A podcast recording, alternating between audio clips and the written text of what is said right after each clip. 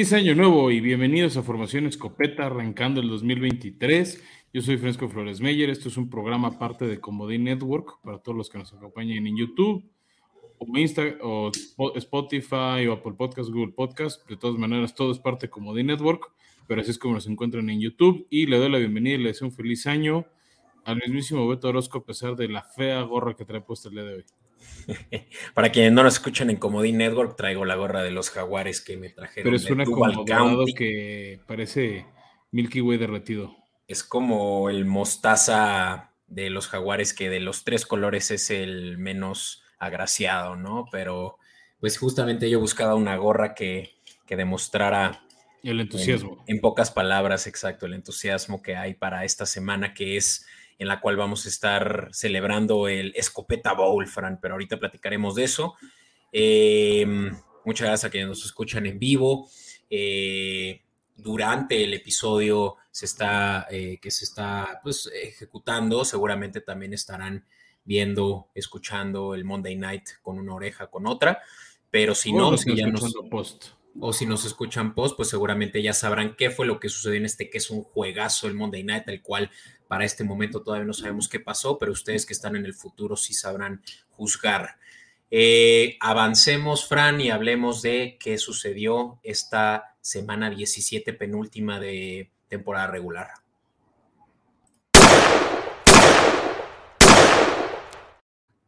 Y sí, como dices, Beto, este vamos a hablar de qué pasó en, este fin de semana, semana 17. Eh, hubo cinco nuevos equipos eliminados, dos eh, se tardaron en ser eliminados, creo yo. Dos este, los tenía yo al menos en mis predicciones que podían colarse como una séptima siembra. Eh, quiero arrancar de los dos que para mí no son sorpresa, que es Raiders y Santos. Más bien se habían tardado en quedar eliminados sorprendentemente. creo que la decepción de, de, estas es Raiders por la plantilla, por la llegada de Avante Adams, por todo lo que se le dio a Josh McDaniels este, para hacer este equipo fuerte, que de hecho ya lo habíamos anticipado en nuestro episodio, no jugó Derek Carr, eh, le dieron chance a Jason Steedham a ver qué traen, y suena fuerte que Derek Carr va a ser el nuevo coreback, o puede ser uno de los nuevos corebacks de uno de los otros equipos que tenemos aquí en la pantalla como eliminados, que son los Commanders y los Jets. Sí, pues empezando por los Raiders dieron un, una dura batalla contra los 49ers. Ahorita podemos ya indagar más en ello. Eh, pero como dices, creo que son de los que más nos duelen porque sí que hicieron, eh, le hicieron justicia pues a, la pelea de los playoffs, sobre todo al final de la temporada. Jared Stidham tuvo pues, sorprendentemente un buen juego. Creo que aquí la, la, eh, la retórica está alrededor de qué va a pasar con Derek Carr. Eh, quien tuvo definitivamente una de las peores temporadas de su carrera y pues ya está en su noveno año con, la franquicia, ¿no? Em, y creo que último, ¿eh? yo creo que, o sea, suena fuerte, dijeron que esta semana va a haber un podcast donde va a hablar junto con su hermano David Carr, que lleva muchos años trabajando en NFL Network, no, no recuerdo el nombre del podcast, este, probablemente lo voy a escuchar para también traer aquí como que se comentó pero lo, dicen que ya acabó su ciclo en, Las Vegas. Se dice, se dice. Y pues justamente uno de los destinos que se está anticipando es los Jets, ¿no? Quienes también fueron eliminados después de seis derrotas al hilo. Eh, empezaron medianamente bien, pero afinaron bien, sobre todo a nivel defensivo, la temporada con muy buenas victorias que los llevaron a estar en la conversación de playoffs. Hasta yo en, en la foto de media temporada, Fran, eh, recordar quienes nos escuchan ha sido eh, de, manera recurrente, pues que lo está yo anticipando, ¿no? Y finalmente los Jets cayeron pues eh, por la borda ya en esta última cuarta parte de la, de la temporada. creo que Sala definitivamente va, va, a estar el próximo año. ah, no, eso no debe haber dudas, ¿no? Yo, creo. Pero el que no es su coreback de primera selección de hace dos años, el... Wilson Ajá, ¿cómo, le llamas tú? El MILF Hunter. Zach ganó. Eh, eh, sí. Y, eso, pues, es definitivamente lo que puede causar eh, chismes alrededor de que puede que Carr termine en Jets, ¿no? Sí, mira, o sea, final, o sea, es definitivo que Zach Wilson no se conectó, que la ofensiva eh, no caminaba bien con él. Para mí creo que su peor partido fue ese de tres intercepciones contra Patriotas, el primero de la serie entre estos dos equipos. Eh, otro factor que también creo que contribuye a estas seis derrotas consecutivas de los Jets es eh, la lesión de Breezy Hall. O sea, no, me gustaría tener esas bolas de cristal que te enseñan un futuro alterno para saber qué hubiera pasado con los Jets sin la lesión de Breezy Hall. También creo que varios equipos de fantasy les gustaría saber qué hubiera sido su temporada sin la lesión de Breezy Hall, porque Michael Carter, que estaba ahí suplente, no lo hizo del todo bien. Llegó James Robinson, el ex Jaguar, que tampoco entre lesiones y demás no dio el bien. Por ahí eh, Son of a Night o Bam Night, más o menos, pero Nadie, nadie, o sea, estos tres en conjunto no igualaban lo que les da Breezy Hall y hacía que todo dependía del coreback. Entonces, Zach Wilson no lo demostró. Entonces, te suena fuerte de Carr porque va a estar afuera. Creo que varios equipos se lo van a pelear porque no es mal coreback. Le faltan detalles, pero, pero no es un coreback terrible. Tal vez eso hace que se resetee la franquicia en Las Vegas un poco. Y el otro que también suena para estos eliminados Jets, porque creo que sí va a estar disponible en el mercado y tiene conexión con Sala, es Jimmy G. ¿no? Ahorita con lo que está haciendo Brock Purdy y con la inversión de draft picks y demás que hizo 49ers por Trey Lance, creo que el futuro de esta franquicia lo ven entre esos dos corebacks. Puede pasar. Jimmy G se lo quedaron más bien por la lesión tempranera de Trey Lance, ¿no? Y, al y le sirvió, pues están ahorita ahí como siempre a dos de, la Nacional. Pero yo creo que, de todos modos ya lo habían dado solo por este año de contrato Jimmy G. Entonces va a ser agente libre Creo que se, o sea, por la, por la ofensiva de Jets funcionaría bien ahí, mejor, ahí funcionaría mejor Jimmy G que Derek Carr. Ya. Oye, y otro, otro de los eliminados, los Panthers de Carolina, después de esa derrota contra Tampa Bay, lo que no solo eh, como efecto latigazo los eliminó a ellos, pero también a los Santos, ahorita tocamos eso, eh, pero los Panthers pues están en una reconstrucción donde creo que de lo que sí van a mantener es Steve Wilkes, ¿no? Su coach interino. Eso y la defensa. Claro. la verdad es que si Carolina estaba en esta opción de dar pelea, una es por qué feo se cayó en general Tampa este año. Dieron un buen juego el domingo, ayer domingo, ¿no? Este, pero en general se han caído. Este, los bucaneros, no sé si sean uno y fuera, en una de esas sorprenden, pero creo que si algo rescatamos bien de Carolina es su defensiva. Este, creo que es una buena manera de construir una franquicia, o sea, de ir, ir renovando, ir mejorando por medio de la defensiva, pues ahí están los Jets también, que gracias a su defensiva están dando pelea. Y el otro veto que, me dolió un poco que lo eliminaron porque metió una apuesta sin querer, que era que calificaran a playoffs los Commanders. Entonces todavía tenía una velita de con 50 pesos llevarme como 300. Si calificaban los Commanders a playoffs, la, la metí realmente por accidente a la hora de teclear, pero bueno. Este, y ahí lo que me sorprendió un poco es que su head coach no sabía el escenario en el que estaban. Sí. Después de perder contra Commanders, de, que en la rueda de prensa, contra los Browns, en la rueda de prensa le dicen, oye, pero pues, ¿qué va a pasar con el quarterback? Tienes ahí un Sam Howell, este, reclutado a un draft y no lo has usado, le vas a dar chances si estás eliminado. Y él, no, pero pues, ¿cómo que nos van a eliminar? Y sí, si Green Bay le gana a Minnesota, que fue lo que pasó, Washington está eliminado y no sabían. También creo que el coach se enfocó en lo que a mí me toca hacer. Pero creo que tienes que, estar consciente de, si no haces tu chamba, Alguien más te puede echar. Ron Rivera más bien creo que es muy awkward con la prensa siempre y como que es tan cínico que lo hizo a propósito, como para desviar la atención de lo que no es tan importante como lo es que efectivamente fueron eliminados, ¿no? Pero sí, o sea, es, estuvo bochornoso, definitivamente le salió el tiro por la culata con ese comentario de fingir demencia, ¿no? Em, pero sí, los Commanders eliminados después también de esa derrota eh, contra los Browns de lo que pues indicaba que iba a ser definitivamente Commanders eh, eh, ahí ganón, era favorito, ya ahorita tocaremos detalles sobre eso, pero pues sí, lamentable para jugadores como Terry McLaurin, quien una vez más rompió las mil yardas en lo que va de su temporada 3 de 3, lo, ha roto y, y, pues ni se diga de otros eh, sobre todo a nivel defensivo, que lo hicieron muy bien, pero pues un Carson Wentz que creo que ahora sí ya dio, vimos lo último de Carson Wentz en toda la liga, ¿no? Creo que ya se le acabó la, chance de ser, por lo menos starting quarterback. Sí, definitivamente. Y bueno, pues, ¿qué te parece si hablamos ahora de los que, los que pasaron, ¿no? Y lo platicamos, ¿no? El efecto latigazo de la victoria de Carolina. Eh, derrota. Perdón, derrota, derrota de, de, Carolina eh, a causa de los bucaneros. Eh, evitó que también los Santos pudieran pelear eventualmente, ¿no? Con la, la, victoria de Green Bay, ellos también eliminados, y es que los Bucaneros, ¿no? Se ponen como campeones del sur a solo dos semanas de terminar la temporada. ¿Qué quiere decir esto? Que pues no están muy bien los Bucaneros. Bueno, una semana, sí. Eh, no están muy bien los Bucaneros y Tom Brady, pese a esto, pues está consiguiendo su 19avo, eh, 19ava siembra de, de playoffs. No, no solo 19 siempre playoffs. O sea, ¿por qué consiguió más? Su campeonato divisional 19. Mm. ¿No? O sea, porque ha habido veces que llegó como comodín.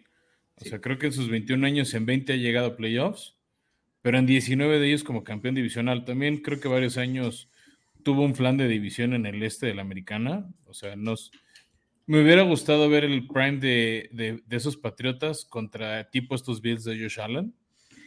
Es que creo que, creo que es daño colateral. O sea, no nos tocaba, o sea, no nos tocaba verlo. No, lo, que yo quiero decir es que no es casualidad que esos equipos estuvieron tan mal eh, durante la dominancia de Brady. O sea, más bien, Brady fue una causa de que estas eh, eh, franquicias estuvieran anímicamente en el piso. Te diría sí, ¿no? Porque también las franquicias no supieron levantarse, o sea, no supieron reforzarse y buscar piezas porque otros equipos les daban pelea a los, Patriotas, ¿no? ¿Cuántos años este, Indianapolis con, con Peyton no complicó la vida? O sea, no ganaron todos los Super Bowls. Sí, pero Indianapolis, estaba ahí. Indianapolis se veía contra Tom Brady cada año en playoffs y cada dos años en temporada regular. En cambio, los Jets, los Dolphins, los Bills, dos años por... Eh, de, de sí, dos veces al año. Sí, estoy, o sea, de lo que refiero es un dominio total y al final los dos equipos que estamos hablando ahorita que aseguró un lugar de playoffs, son equipos que tenían el, camino más fácil, ganar. E hicieron lo que les tocaba. Tampa sufrió un poquito de más, ahorita en la cobertura hablaremos bien de ese partido que tuvo jugadas chuscas, una muy buena de su pateador de espejes, que al final no contó, pero en su momento fue importante. Y la otra Gigantes que tenía que ganar para asegurar comodín. Para ellos ya era inalcanzable el campeonato de divisiones, está entre Dallas y Filadelfia. Este, pero Gigantes hizo lo que tiene que hacer, ganarle a Indianapolis, no esperarse una semana más, no esperar a que tal y tal pierda, tú gana y estás dentro. Simón. Y lo mismo con los Giants, ¿no? Ganaron, entraron. Y esto contra unos Colts que pues son de los peores equipos de la liga hoy por hoy. Eh, dio un muy buen juego eh, Danny Dimes, ya platicaremos de eso.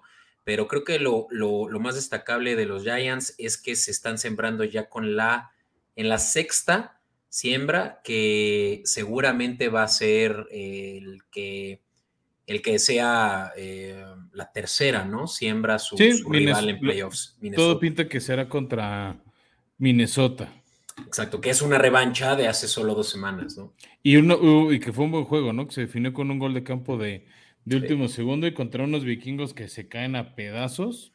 Este, pronóstico reservado a falta de que se confirme que sea este el partido, ¿no?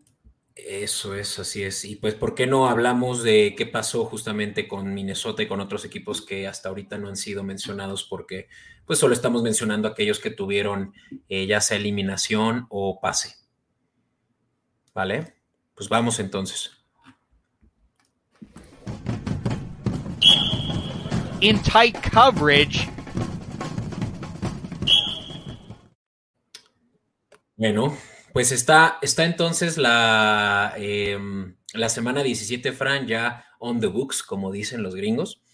Eh, primero que nada, pues el Thursday Night, un juego que se anticipaba que iba a ser, pues básicamente ya un regalito para los Cowboys, por el hecho de que los Titanes estaban jugando pues solo a presentarse, pero no a competir, y es porque no había mucha relevancia en el resultado para lo que va a ser realmente ya platicaremos de esto al final del episodio, el juego más, el juego importante para Tennessee esta última semana. Entonces, Cowboys ganó y ganó tranquilamente. te, eh, dirían tranquilamente por momentos, ¿no? O sea, hizo lo que tenía que hacer Dallas, pero ¿cuántos errores, no? De Dak Prescott, tres intercepciones, una no se la doy a él. porque le rebota su tight end y entre choques le cae a, un defensivo de Titanes. A mí lo que me preocupó más bien siendo Dallas es cómo no destruyeron a Titanes. O sea, Titanes con su tercer coreback, con muchos suplentes, con muchos jugadores de banca. Y Dallas no destruyó. O sea, hubo un momento que el partido estaba 17-13. En gran medida por los errores de Dallas. Que si los hace contra un equipo de playoffs, no sale vivo. ¿No? Y para un ejemplo, es, esa misma cantidad de errores los tuvo Minnesota ayer y les hicieron 41 puntos. Titanes, porque su ofensiva no fue tan eficiente. También Micah Parsons dio un juegazo. Creo que sigue afianzándose como uno de los candidatos serios a defensivo del año, pero a mí eso es lo que me preocupa de Dallas con miras a playoffs. Ya. ¿No? Que no están matando los partidos que tienen que matar. Y es que también creo que este es ese tipo de juegos donde les, les eh, se les puede presentar la oportunidad de experimentar, ¿no? Entonces, para mí que los Cowboys más bien eh, se pusieron al nivel de su contrincante, pero mantuvieron la distancia suficiente para que no se les volteara la tortilla, ¿no? Em, tanto así que cubrieron la línea, ¿no? Entonces... Sí, nada más nos quedaron mal con los 14 puntos antes de la primera mitad. Exacto, creo que era mucho pedir, ¿no? Pero em, el, hecho de que hayan jugado a las bajas también demuestra que pues Dallas está conteniendo su, energía para ya los playoffs, ¿no? Este siguiente juego Quiero pensar eso. contra Washington también es prácticamente irrelevante para ellos. Entonces, eso es lo que se ve y lo que demostró incluso McCarthy eh, sentando a su corredor titular de, Tony Pollard, ¿no? Que eso vaya que tuvo implicaciones de fantasy importantes para varios. Sí, de acuerdo. Este, lo, anticipamos también, ¿no? Quisimos curarlos en salud para que pues no tuvieran ahí en inactivo un cero cantado en su, en su roster de fantasy. Este. Y ni hablar de Henry, ¿no? Que eso creo que a muchos sí de verdad les costó el, partido. Sí, este. Por eso tratamos de avisarlas. Primero, ¿qué te parece si vamos arrancando de ahí con, con los partidos este, de domingo? Quiero pasar rápido, el que no tenía ningún tipo de implicación de playoffs.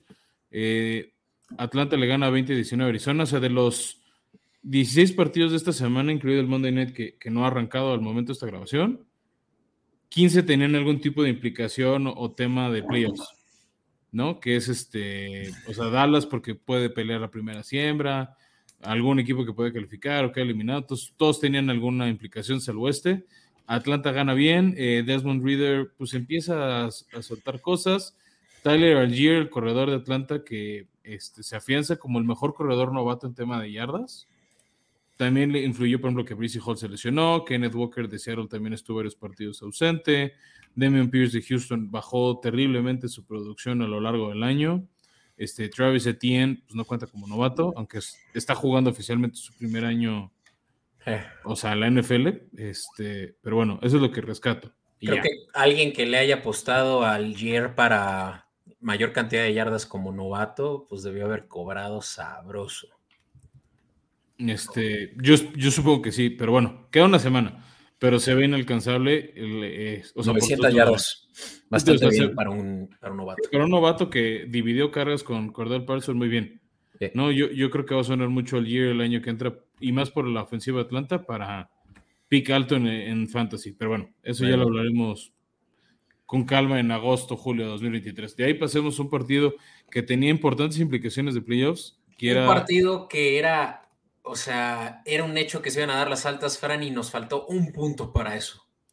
Sí, esas son las que sí te dan coraje, este, que no se dieran, y más cuando un equipo puso su parte, que es de Detroit, metiéndole 41 puntos a Chicago, abrió fuerte Chicago, ¿no? O sea, abrieron 7-0. Eh, abrió ganando.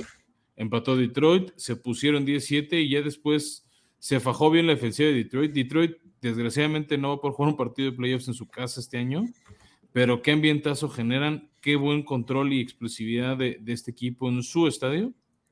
Este, y van a tener que llevar ese, ese show de gira, no tienen que que empezó a ganar de visitantes, jugarán contra Green Bay la última semana y desde ahí empieza su camino de, puras visitas si quieren llegar al Super Bowl. Sí, y pues destacable Justin Fields una vez más, ¿no? Que creo que es lo único destacable de los Bears Es que no tienen receptores. Es, a este. yo creo que Chicago que pinta va a tener el pick número 2 del draft. Lo van a vender a buen precio para poder buscar receptores. Sí, pues es que el, eh, el target más concurrido fue para, los Bears, fue David Montgomery con apenas tres targets y dos, eh, dos de los cuales sí se completaron. Después eso Cole Kemet y bueno, el hermano de uh, Amon Rasain Brown, Equanimus, que tuvo Equanimus, que tuvo tres también, ¿no? Pero realmente es que no tienen a nadie sano. Pero sí, de nuevo. Y es el colmo que llegó Claypool ahí y nada más no, o sea, no rindió, ¿no? Es más, desde que Claypool llegó a los Chicago Bears, los Bears no han ganado ni un solo juego. Es, más, Chase Claypool solo le tiran un pase, pero también, este, o sea, Justin Fields, bueno, intentó 21 pases, solo conectó 7, ¿no? Entonces también, no todo se lo da a sus receptores, o sea, también necesita el trabajar esa parte del brazo y no solo correr. Sí tuvo buenas escapadas. Sea, tuvo 132 yardas en el partido. O sea, peligra feamente el récord de Lamar Jackson, pero algo tiene que ser Chicago para mejorar. Y del otro lado, Detroit haciendo lo que ellos les toca, que es ganar. O sea, han ganado siete de sus últimos nueve partidos. Y aunque tienen el escenario más complicado, tienen una posibilidad de calificar. Sin duda. Eh, vamos ahora con un juego que, muchos lo decían, es irrelevante también para el sur de la americana, los jaguares visitando a los tejanos, en donde los tejanos definitivamente demostraron que lo que querían era perder porque quieren mantener la primera siembra. Perdón, la primera, eh, el primer pick del draft. ¿no? Eh, creo que ya está cantado que Bryce Young va a ser su siguiente quarterback, el novato y primera selección de este draft, pero bueno, ya tendremos mucho para hablar de eso. Eh, y por lo cual, bueno, los Jaguares pues les dieron una paliza 31 a 3. Recordaremos que la línea era de cuatro puntos, Fran, entonces, pues una línea alternativa o un parle, un handicap eh, así te hubiera, pues, pagado muy bien, ¿no? Obviamente, la siguiente semana viene la oportunidad como lo es para ahora, ¿no? Para cuando muchos equipos lo que van a querer, pues, realmente es aflojar y, y, no, ya sea no lastimarse o no ceder posición en el draft, ¿no? Entonces, eso sucede con este juego y creo que más allá de eso no vale la pena mencionar nada. Bueno, esta victoria también le ayuda a Jaguares porque existe un escenario muy complejo que ya lo hablaremos en nuestro próximo episodio. Cierto, cierto. Pero Jaguares, gracias a esta victoria, con una derrota la próxima semana y derrota de varios otros equipos, podría calificar de todas maneras como séptima siembra en el comodín. O sea, obviamente no quieres eso, quieres jugar un, playoff de local y más cuando tienes una buena posibilidad de llevarte la división. No, y pero cuando los corebacks opuestos son Herbert, Lamar Jackson, eh, Mahomes, o sea, es lo más que, que, te sirve por lo menos tener localía. ¿no? ¿no? no, no, claro, pero lo que me refiero es, o sea, existe una posibilidad, o sea, gracias a esta victoria de Jaguares, de incluso pelear un comodín, ¿no? Correcto. Sí, sí, sí. Sí, y, por eso es que Doug Peterson desde el principio dijo, no, nosotros vamos a empezar con nuestros starters. Eh, CJ Bedhart ya ni siquiera sé si empezó, yo dejé de ver este juego, pero al tercer cuarto todavía estaba Lawrence ahí echando eh, preciosos daños. Echando, basura en fantasy. no hizo ni cinco puntos. Sí, y raro, ¿eh? Porque tuvo buen, buen juego, tuvo buenos pases, pero pases cortos. Es, es, eso es un coreback. para los números que había estado mostrando, sí fue un juego atípico. Pero bueno. También hubo mucha chamba de la defensiva de Jaguares, que eso puede ser un gran elemento. Claro. Este, eh, pensando en fantasy. Saxonville 2.0. Yo, en, en, en, playoffs, perdóname. O sea, en fantasy, o sea, Trevor Lawrence lanzó 152 yardas y una intercepción. Mm, ya. No, un rating de 21. O sea, para la estadística, de hecho, hasta tuvimos esa publicación de información. O sea, como que se cayó eso. O sea, espero, no lo haya, por tu bien, Beto, que no lo hayas salado. Tranquilo, viejo. Tranquilo. No, estoy diciendo espero. Oye, y atípico también el resultado de Kansas recibiendo a los Broncos, que cubrieron la línea bastante bien los Broncos. dijimos que eso iba a pasar, que por eso tomaban el más 13 a favor de Broncos. Porque tenía nuevo, nuevo entrenador en jefe y ya se habían ido, ya se había ido Nathaniel Hackett. Entonces venía ese recambio, ¿no? Esa, esa nueva actitud de. Por ejemplo, en el fútbol, soccer, dicen coach, eh, eh, técnico que debuta gana. En la NFL no siempre pasa, pero sí se ve una mejora. hubo otra actitud, Russell Wilson este, jugó más suelto, sin menos presión. Definitivamente no había buena química con Nathaniel Hackett, pero pues Kansas City sabe que si perdían, peligra duramente este, su, su posibilidad de ser la siembra número uno y no, y no recibir los playoffs en casa, que ahorita pues no la tienen confirmada al 100. Este, eso también es una, más bien, ahorita a este momento, a falta del Monday Night, si la tienen, si gana Bills, pues Bills sube, si gana Cincinnati, Kansas sube, entonces también Kansas necesita no aflojar para no perder esa posibilidad. Sí, de descansar una semana que pues vaya que sería no, y recibir todo en Arrowhead. No, no, tío, salvo, lo dijimos la vez pasada, salvo Super Bowls, no hemos visto a Patrick Mahomes jugar de visitante en playoffs. Cierto, cierto. Bueno, pues eh, sí, por eso es que los Chiefs, y ya lo platicaremos en el siguiente episodio, tienen mucho que, pelear eh, esta semana. Bueno, de hecho, lo vamos a, de una vez vamos al final de este episodio a mencionar eh, algo sobre eso, ¿no? Porque ya se definió cuándo jugarán ellos. sí, de ahí mira, ya lo hablamos mucho. Gigantes hace lo que tiene que hacer en casa, ganando el Indianapolis, este 38-10. Eh, empieza otra vez a mostrar músculo la defensiva de Giants que habían aflojado un poco el ritmo. Firman la sexta siembra. Eh, Indianapolis inició con Nick Foles y en una captura de su novato Kevin Thibodeau, que ojo, podría ser ruido como novato ofensivo el año contra Ahmad Gardner de los Jets. Este, ahí como que lo criticaron que hizo un festejo estrella mientras Nick Foles estaba al parecer conmocionado y convulsionado a su lado. También él no se dio cuenta de la lesión de Nick Foles. Después se disculpó incluso de, ah, pues yo llegué a teclar a hacer mi chamba, no, no creí que lo estaba matando. Que lo están comparando con una celebración de Stephen Curry, ¿cómo estuvo eso? Sí, pero, a ver, seamos sinceros, no lo hizo de mala leche. Él creyó que lo capturó y se levantaba Foles al minuto, no no creyó que lo había sacado el partido. Ese pobre Foles, o sea, se va a recuperar de esto y esperamos que así sea, pero creo que ya es hora de que cuelgue la toalla porque sí ha tenido lesiones muy graves. Sí, desde que ganó el Super Bowl ese año en Jaguares le fue mal. Este, en Chicago muy gris y ahorita otra vez lesión fuerte. De hecho, está, eh, o sea, está en protocolo de conmoción y ya está 100% descartado para el próximo partido. O sea, va a ser Sam Ellinger y el suplente va a ser este Matt Ryan. ¿no? O sea, ni siquiera pinta, ya, no va a estar. Se acabó su temporada así rápido. Sí, caray. Esperemos lo mejor para el MVP del Super Bowl 52. Eh, vamos ahora a hablar de los eh, Patriotas que pues hicieron su trabajo y es que eso es a lo que se dedican los Patriotas desde que nombraron su lema Do Your Job y lo lograron ante un rival que se les complica mucho en casa, los Delfines, que los Delfines con tal de ganar eh, aseguraban la, siembra. Bueno, y que ya porque se les dieron, porque se les dieron los otros marcadores después, pero, pero en ese momento no. Pero bien eh, que no lo lograron. De hecho, el marcador es un poco eh, engañoso porque 23-21 es nada más causa de una última, bueno, el 21 de Miami sucedió ya en el tiempo basura, como le llaman, donde ya Patriotas no tenía nada que perder con que les anotaran. Eh, um, realmente es que Patriotas dominó el juego, es la realidad. Y eso sí que a nivel defensivo, Fran, porque los, eh, los Patriotas tuvieron un pick six y también un retorno de, de fumble que, que realmente eh, demostraron que la defensiva es quien está moviendo el balón en lugar de la ofensiva quiero decir, con Ganaron a pesar de Mike Jones.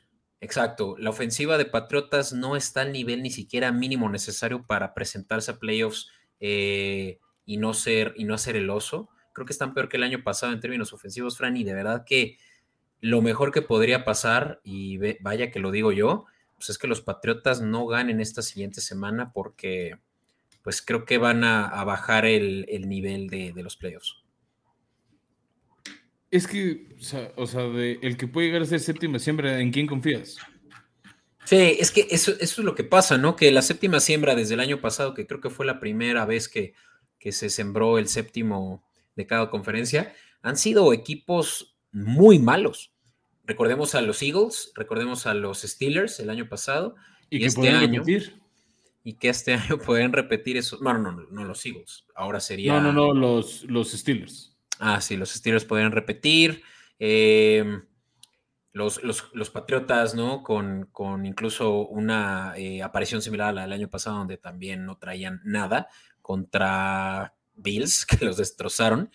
Eh, ni hablar, los Patriotas están todavía en la pelea y ya el siguiente episodio platicaremos qué, se, qué necesita suceder para que pasen. Em, ahora, los Santos, siguiente eh, juego, Fran, eh, por un momento tuvieron vida con la victoria en casa de los Eagles. Eso fue destacable. que qué mal jugaron, ¿eh? O sea, en general, Eagles. Sí, tuvieron lesiones relevantes en la línea ofensiva, o sea, más allá de, de Jalen Hurts que sabíamos que no iba a estar. Pero preocupante el cómo bajó tanto el ritmo Filadelfia que tal vez no, pero peligra un poco esa siembra número uno. Sin duda. Y es que tienen muchas lesiones. O sea, aquí lo que los está causando, eh, lo que les está causando ser tan, em, eh, tan turbulentos, ¿no? En esta final de, de, temporada, pues es que ya tienen la línea ofensiva muy diezmada, eh, la defensiva también perdió, incluso en este juego, eh, piezas claves. Eh, por ahí Hassan Reddick lo platicábamos que está nombrado al Pro Bowl.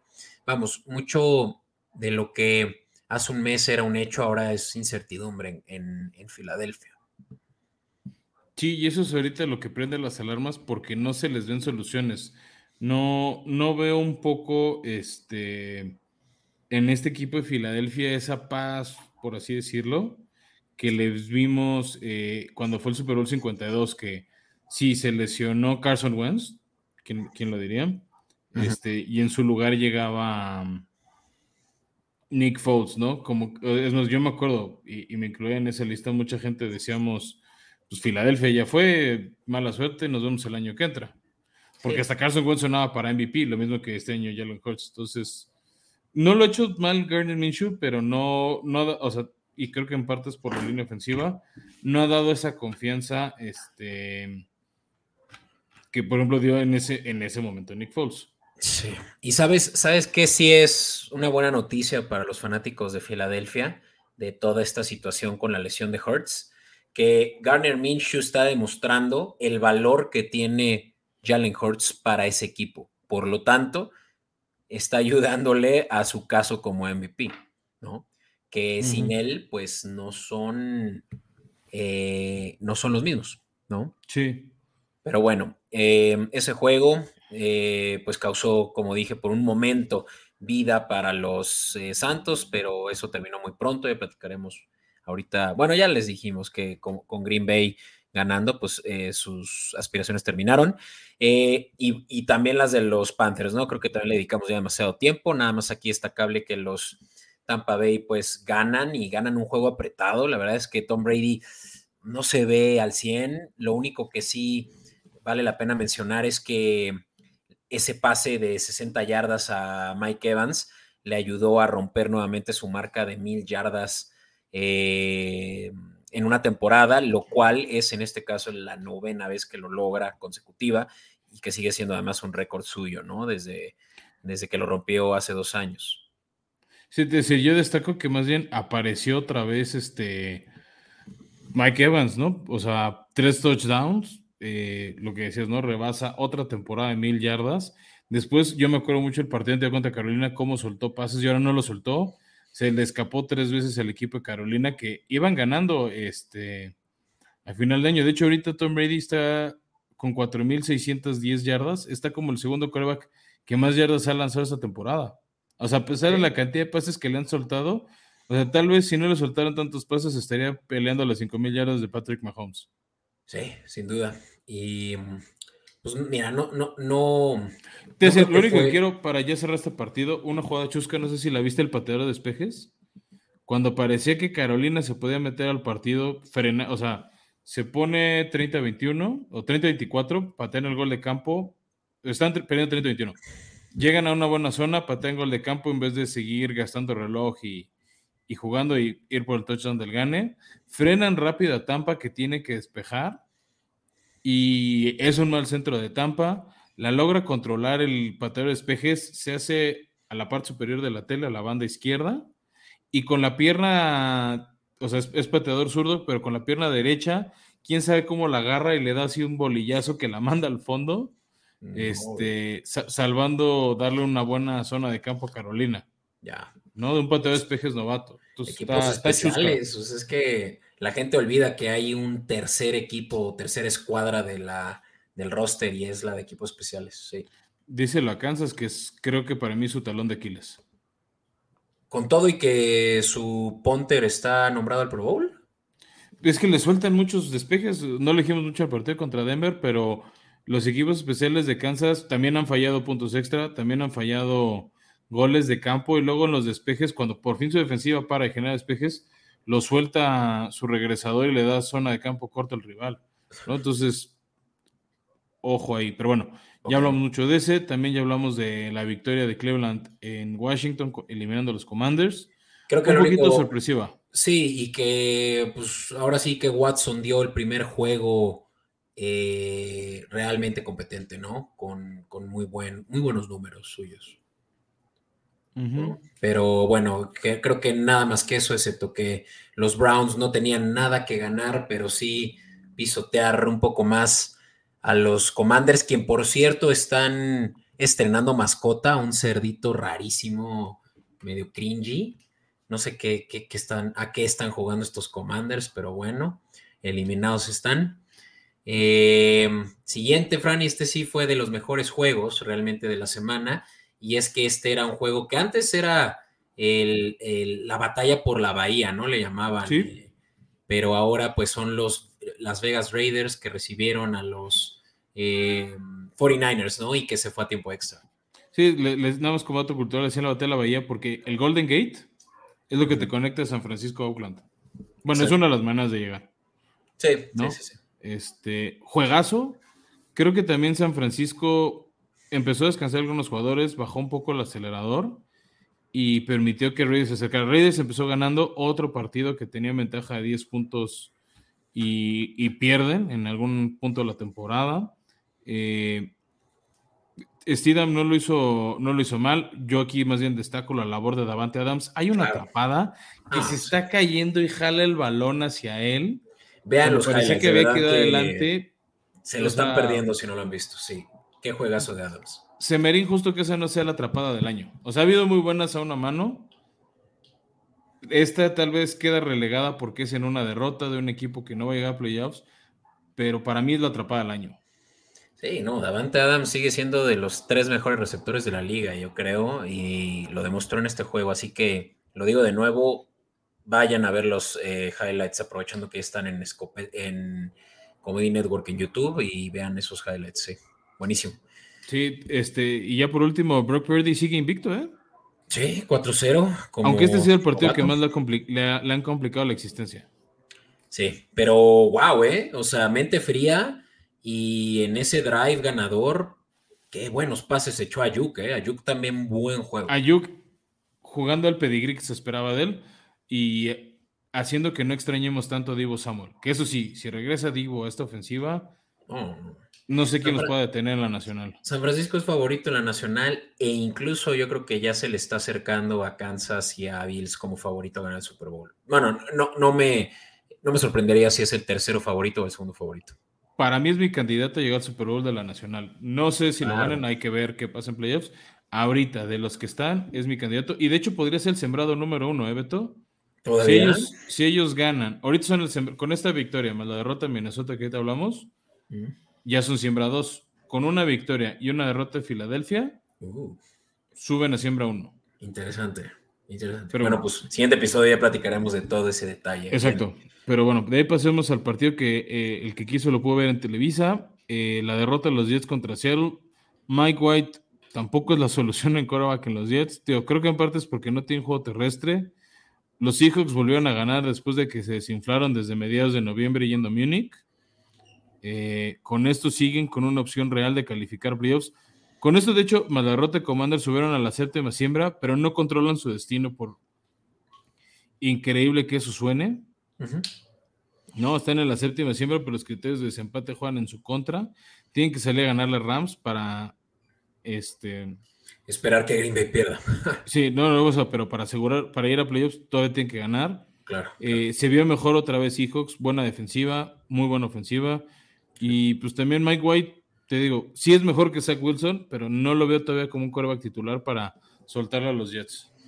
Y aquí destacar a Formación Escopeta, que estaba muy confiado de que este juego se lo llevaba a los Seahawks, por más que era un pick'em. Y pues claro, o sea, Mike White tenía demasiada presión encima de él, además como visitante. Y pues una lástima porque esta derrota a él le costó mucho dinero. O sea, el, haberla ganado, el haber sido competente, le hubiera asegurado tal vez una posición de titular o de buen backup, porque además está en su eh, año de contrato. Entonces. Creo que sí va a ser, creo que sí va a ser backup, ¿eh? Sí va a ser backup, pero hasta como backup, créeme que perdió unos millones anuales por esta derrota. Lástima. Ah, no, sin duda. O sea, eso no, no, no te lo cuestiono. Este, pero no, no diría que perdió del todo la chamba. Y bueno, Fran, vamos a Inglewood en un juego que no tenía mucha relevancia para ninguno de los dos, excepto yo creo que orgullo de, de quién es casa. Los les servía para mejorar su posición en, la liga y sí, y sí les pasó eso, ¿eh? Sí, bueno, ganaron y ganaron tranquilamente. Baker Mayfield no tuvo esa, eh, ese eh, nombramiento divino que ha tenido ya en, otros, en otras Era mucho pedir era mucho pedir y, pues también que Chargers ya se está recuperando. Creo que hasta Joey Bosa está cercano a regresar. ¿Jugó? si. Ah, jugó. Mira.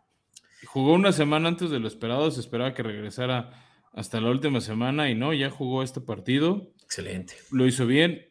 También no fue una ofensiva que le exigiera mucho, entonces creo que también eso le ayudó para ir agarrando confianza.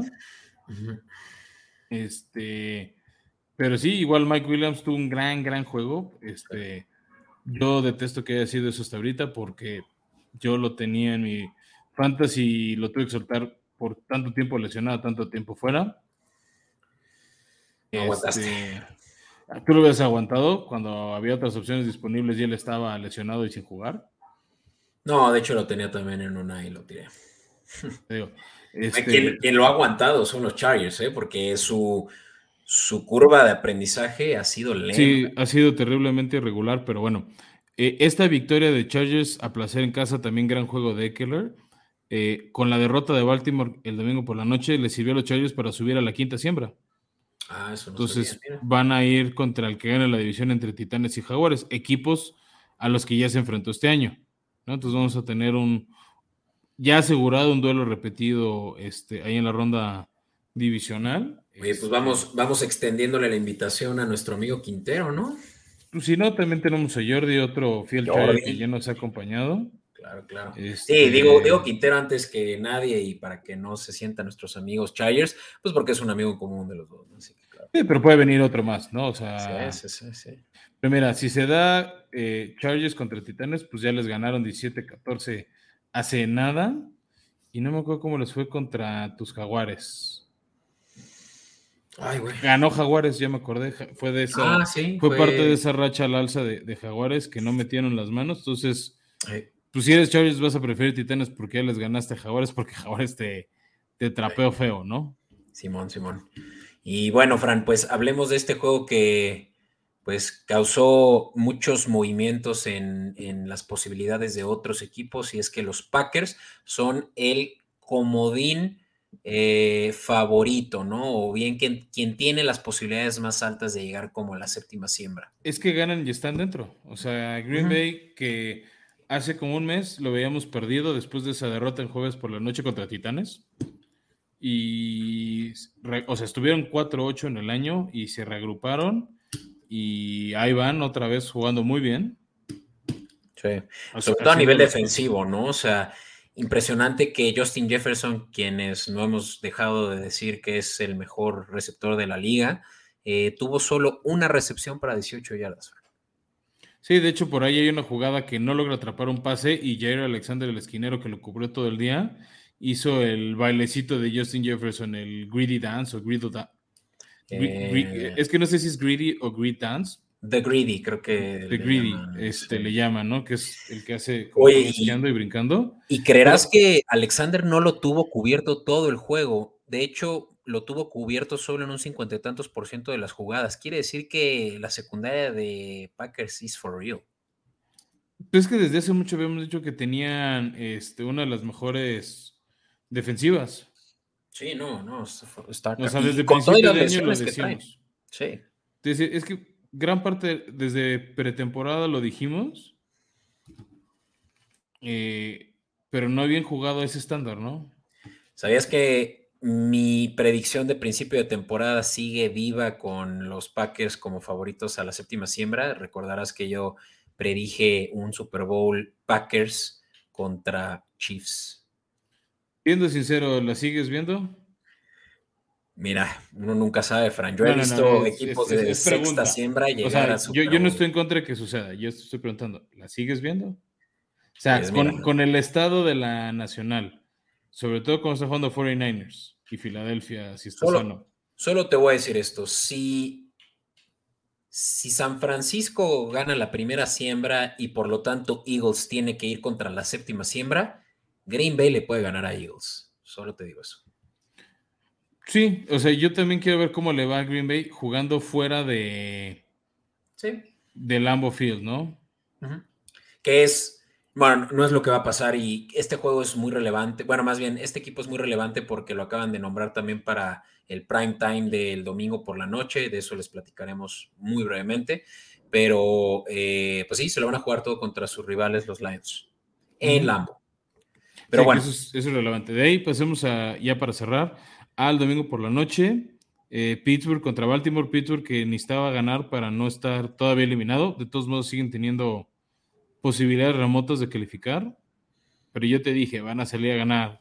Aunque, no sea para calificar, es para cuidar la, racha de, Mike Tomlin, de, ni una temporada perdedora. Parece, o sea, dan una victoria y cumplirlo contra Cleveland. Tal vez Cleveland les quiere hacer la maldad solo por joder. Ah, lo van a este, intentar, ¿eh? Lo van a intentar, Teo. No sé si lo. su Super Bowl. o sea, sí, eso sin duda. Pero bueno, Pittsburgh que se vio competente, ya por otra vez vimos bien a Najee Harris jugando. Kenny Pickett cada vez se acomoda mejor esta ofensiva. Entonces, la transición de un coreback en Pittsburgh fue de cero años, no como otros equipos que pueden ser hasta décadas de tener un buen coreback franquicia hasta encontrar el que sigue. Aquí fue de cero. Súper. O sea, Kenny Pickett también ya se ve listo para el NFL después de ver esta victoria, que no es sorpresa que sea bajas. Estamos, obviamente, nosotros también teniendo que dar justificación, porque si no me equivoco, habíamos dicho que iban a ser altas. De hecho, podemos ir avanzando si quieres a, este slide, quienes nos ven en Comodín Network de cómo nos fue en la semana. Ah, no, sí, sí dijimos bajas de 36, y es que sí, los... Siempre son bajas, casi siempre estos partidos. estos partidos de la, de la norte de la americana son de bajas y, así se dio. Em, pero sí, fue, fue un juego muy bueno para Pickett y para Pickens, ¿no? Ya lo hemos platicado. Eh, yo creo que, no sé tú que, no sé si, coincides conmigo, pero el mejor receptor novato, ¿no? Sí, receptor, sí te decir, no sé si sería el primer novato ofensivo del año. Ya estoy muy dudoso de quién se lo va a llevar pero haciendo una gran labor. Y lo dijimos del principio, ¿no? La conexión entre ellos dos es formidable. Yo creo que sí se lo lleva a él, ¿eh? porque um, Waller no tuvo un muy, muy buen final de año y ni se diga de Pierce. Sí, pero, Al, ¿cómo, se dice? Tyler, Algier. podría también, ¿eh? Es que él puede alzar la mano tarde en el año. Pero no es que digas hoy cuántos novatos ofensivos dominantes hemos visto este año comparado a otros, ¿no? Oye, por último, eh, esto creo que le ayudó a Harris para quienes lo van a recordar como un bust de fantasy esta temporada, pero Najee Harris dio un muy buen juego. Eh, tuvo un total de 119 yardas, si no me equivoco, ahorita lo verifico. Sí, tira, el reclamo es que más bien fue hasta ahorita. Sí, no muy tarde. De hecho, yo en mi final, eh, que por cierto, y te voy adelantando, creo que ya la gané. Najee Harris estaba en mi estuvo en mi banca. ¿Y lo extrañaste?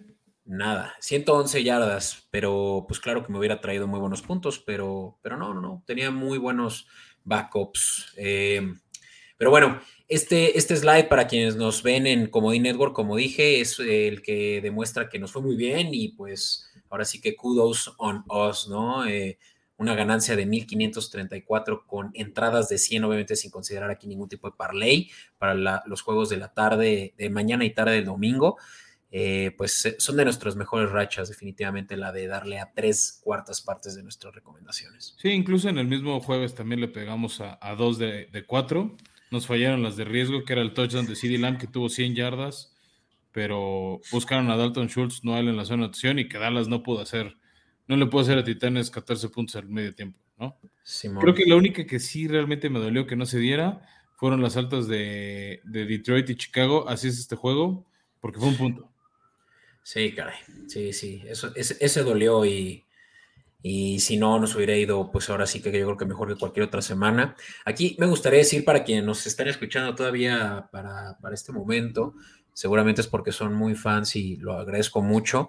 Eh, a ver si para la próxima temporada nos, ustedes en Escopeta Podcast, nuestras redes sociales, nos podrían recomendar cómo es que les gustaría ver el, eh, el resultado de nuestros picks, ¿no? Porque yo creo que es un poco...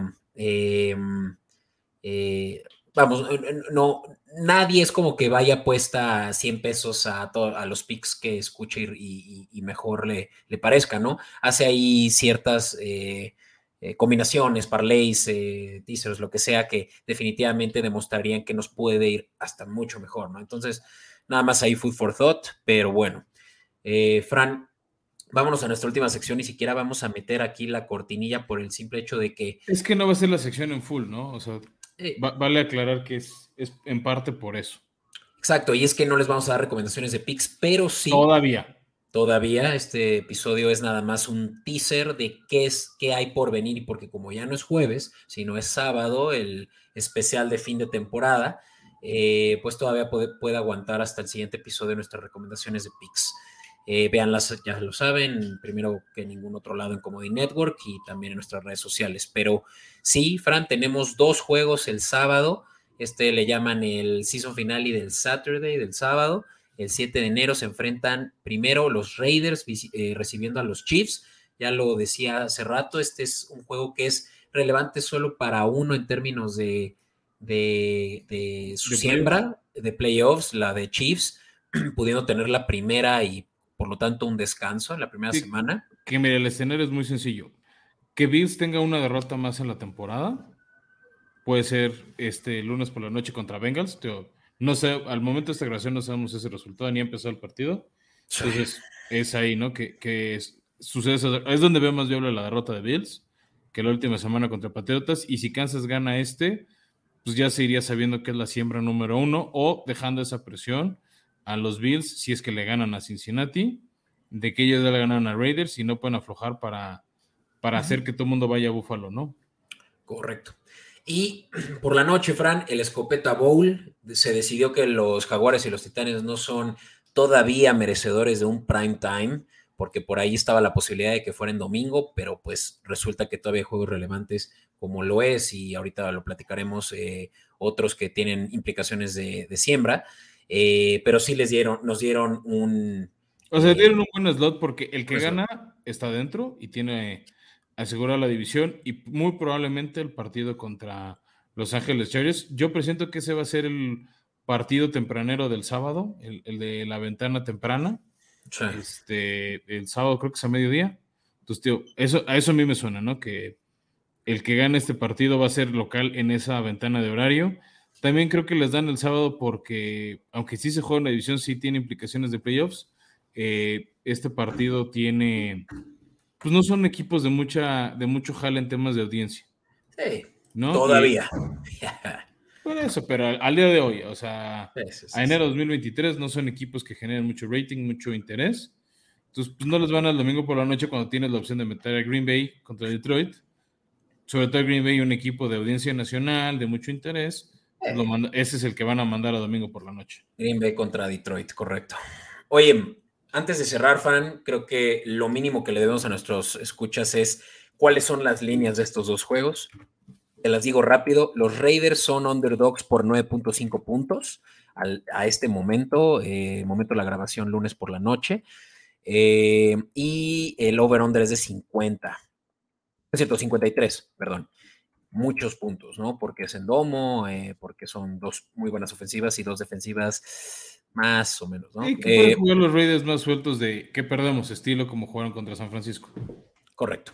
Y el de. Em, ah, bueno, sí. Y el de los Titanes y Jaguares que se juega en Duval County es de una línea de menos 6.5 para Jaguares. O sea, favoritos por casi un touchdown. Yo lo. Bueno, no, voy a dar recomendaciones todavía. Eso lo dejamos para después. Pero eh, casi un touchdown, ¿no? Y over-under de 38.5. Aquí es al revés, ¿no? Se espera que sea un partido de pocos puntos. No sé, Beto. La vez pasada acabó con todo el clima frío 36-22 y es más favorable el, clima en Duval County. Ya está confirmado Josh Dobbs como quarterback de Titanes, que movió un poquito más la ofensiva que Malik. Este, Y ya con Henry descansado, me, empiezo, o sea, tengo que analizarlo y pensarlo más, pero me empiezo a inclinar por las altas en ese partido. ¿eh?